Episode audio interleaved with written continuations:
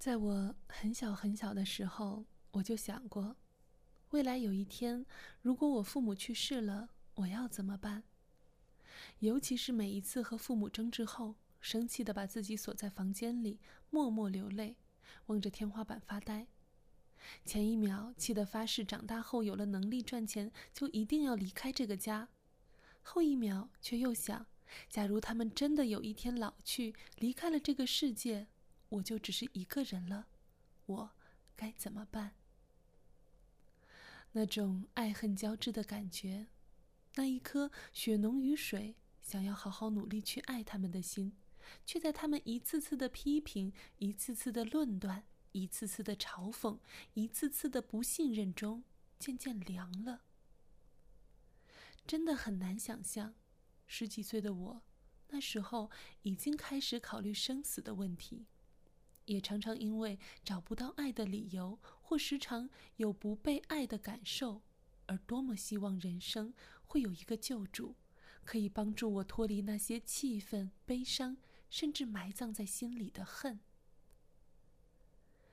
年少的时候，或者确切的说是有信仰前，我真的常常和母亲吵架，经常被她那些毫无爱意的话伤害。比如，我怎么就生了你这个白眼狼？不知道感恩的东西，你怎么不去死？你脑子里都装的什么？能不能活得现实一点？你如果死了，我才省心呢。等等。因为是太久远的回忆，一时半会儿已经想不起细枝末节。最常见的感受是你本来的心情已经差到爆，而对方却还依然口不择言的在伤口。而对方却依然口不择言的在你的伤口上撒盐。而另一种内心的煎熬感受，就好比你和一个没有爱好、没有梦想的人聊有趣的事情；就好比你和一个没有爱好、没有梦想的人聊有趣的事、聊新鲜的见闻、聊未来梦想，结果人家听完没有回应，甚至对你的梦想冷嘲热讽。对你的热心嗤之以鼻。被接纳、被肯定、被尊重，对不起，他们的字典里没有。但是，一切都有转机，因为上帝一直都在。当我有了信仰后，那笑容背后的悲伤与痛苦。洒脱背后的逃避与退缩，甚至迟迟不愿回宁波定居的那一颗藏在内心最隐蔽处的理由，一次次被上帝挖出来。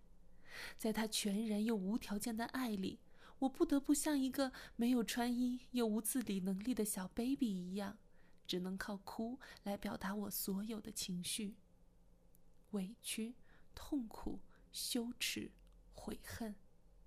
每一滴的泪水里。都有神爱的浇灌与极大的释放。直到有一次，在一个国外牧师的祷告会上，我在内心深处感受到，原来我曾经不愿意回宁波的理由，竟然是因为内心深处对我亲生母亲有深深的恨。那一刻，我真的无比惊讶。我不是很爱我的母亲吗？怎么可能会有恨？我和母亲虽然偶有争吵，但平时也都还是很和睦友好的。事实是，很多时候，我们自己潜意识里都不知道的东西，上帝却全部知晓，来龙去脉、细枝末节都掌握得一清二楚。每一个我们不想面对的情绪与心结，上帝总要用他自己的方法帮我们解开。他对我说：“你要饶恕，饶恕你的母亲。”我发现，当上帝真的把这个问题抛给我，我竟然有不情愿。原来有一些爱只是维持表面的和平，爱情如此，亲情有时候也是，看起来相安无事，内心里却暗藏心事。但那一次。我依然还是在心里做了一个决定。主啊，我愿意，我愿意试试看。之后，神就很多次帮我回忆我为何会有潜在的恨在心里。印象很深的有两件事。初中时，青春期本来情绪就不稳定，那时候成绩总是，那时候成绩又总是在十名徘徊，上学来回路途遥远，经常身心疲惫。虽然成绩一般，却又是班长，会有琐事需要牵扯。好像是成绩不好还是干嘛？具体吵起来的原因真的忘记了，但只记住我当时说：“你再逼我，我就去死。”但只是记住我当时说：“你再逼我，我就去死。”结果我妈马上说：“你去死，赶紧去死！没生过你这个女儿，给我滚出去！”而我在那一次心想：“今天起，我已经没有妈妈了。”心里决定，有一天我要离开这个家。还有一次是《流星花园》正当红，有人送了我一个 F 四的拼图，正好和我的写字台一样大。我拼了很久很久很久，终于拼好，并且在写字台上盖好玻璃，心情美妙的不行。晚上看着写字台发出 F 四拼图。晚上看着写字台 F 四拼图发出来的银亮的光，睡前看看养眼的帅哥，总能心情美好入睡。那是一个少女对男神的爱慕与喜欢，默默的陪伴我枯燥的学习时光。可是毫无征兆的某一天，当我回家时，我的 F 四不见了，一个拼图都没有了。那一刻，我没有立刻追问。当时有一种心碎的感觉，比我如今好不容易见到一个心仪的男生，结果对方竟然有了女朋友的心情还要沮丧一百倍。那是一种不被尊重、不被重视、深深的被忽略的感受。那一刻，我觉得这个世界上没有一个人爱我。那一晚，好像是爸爸难得的帮了我一次。说这个拼图就放在那里，又碍你什么事？女儿房间的东西少动它吗？我妈妈就开始和爸爸吵，也不是什么怕影响我学习那种，好像理由就是她不想看这个拼图，这是她家，她想干嘛就干嘛，差不多类似这个意思。最后他们也吵了一架，而我只是关上房门，默默的泪流成河。那是又一次，我在心里告诉自己：我以后再也不想待在这个没有爱的家里。以后有能力赚钱，我一定要离开。在我现在一笔一画敲下这些文字时，眼泪再一次打湿了我的键盘，而父母早已睡下了。回想那时的经历，真的深深的刻在脑海里。那种深深的被母亲羞辱、没有尊重、没有理解，甚至不被爱、不被接纳的感受，让我回想起来时，泪水依然止不住。对的，这是你家，不是我家，所以我的所有都是你的，我的拼图、我的情书、我的日记。甚至我的男朋友，你通通可以随意看、随意扔、随意插手与介入，不用过问我的意愿，因为我是你的女儿，我是你生的，你有权这样做。我想，应该不是只有我的母亲这样做、这样想。如果在听节目的你有类似的经历，我相信你能够懂我全部的感受。而我为什么如今愿意回到这个家？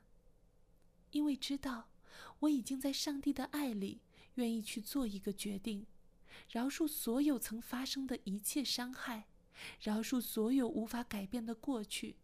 就像耶稣在临死前对着那一群要杀他的人们说：“父啊，赦免他们，因为他们所做的，他们不晓得。”而我愿意回到宁波。愿意回到这个生我养我，却也曾带给我一些内心伤害的家，真的全靠上帝的恩典与带领。因为上帝一次次修复我内心的伤害，让我知道我是被爱的。他全然爱我，甚至为了赎回我的生命，洗净我的罪。上帝牺牲他的独生爱子耶稣，被钉十字架。这个世界，没有人的爱可以无限和宽广。这个世界上，没有人的爱可以无限和宽广到能与和神的爱相比。是上帝让我知道我是被珍惜的，让我知道爱里没有恐惧，让我知道爱里没有惧怕。爱既完全，就把惧怕除去。而我早已在上帝一次次的爱的浇灌中慢慢改变，慢慢不动怒，慢慢学顺服，学着去爱我的母亲，那一个生我养我、含辛茹苦、所以结实的爱我的母亲。我想告诉我的妈妈，我知道，未来有一天。我们也会面对生离死别，只要一想到有一天你也会老去，也会离开，我就再也不忍心把余下的每一天用来与你争吵与怄气，只想在未来的日子好好陪伴你，只要你开心就好。至于你一直想要的女婿、外甥，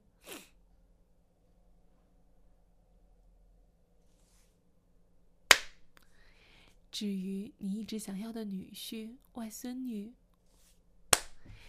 至于你一直想要的女婿、外孙、外孙女，别人女儿能给的，我也一定会努力办到的。只是婚姻是一辈子的事，我想幸福的过好好的决定。我想幸福的过好好的决定，不想以后动不动就上演哭着鼻子回娘家的戏码。所以，亲爱的妈妈，不如我们耐心一点，慢一点，等等他们吧。也许你未来的女婿是个慢性子，他还没注意到我的好，或者他已经在来找我的路上了。不如在他没出现前，我们一家人先好好享受属于我们自己的幸福时光吧。而未来，也许终究有一天，我们需要面对死亡。以及选择死后的出路，而我也真的盼望，临终前，我们也可以心贴心，手牵手，然后说一声：“未来，天堂见。”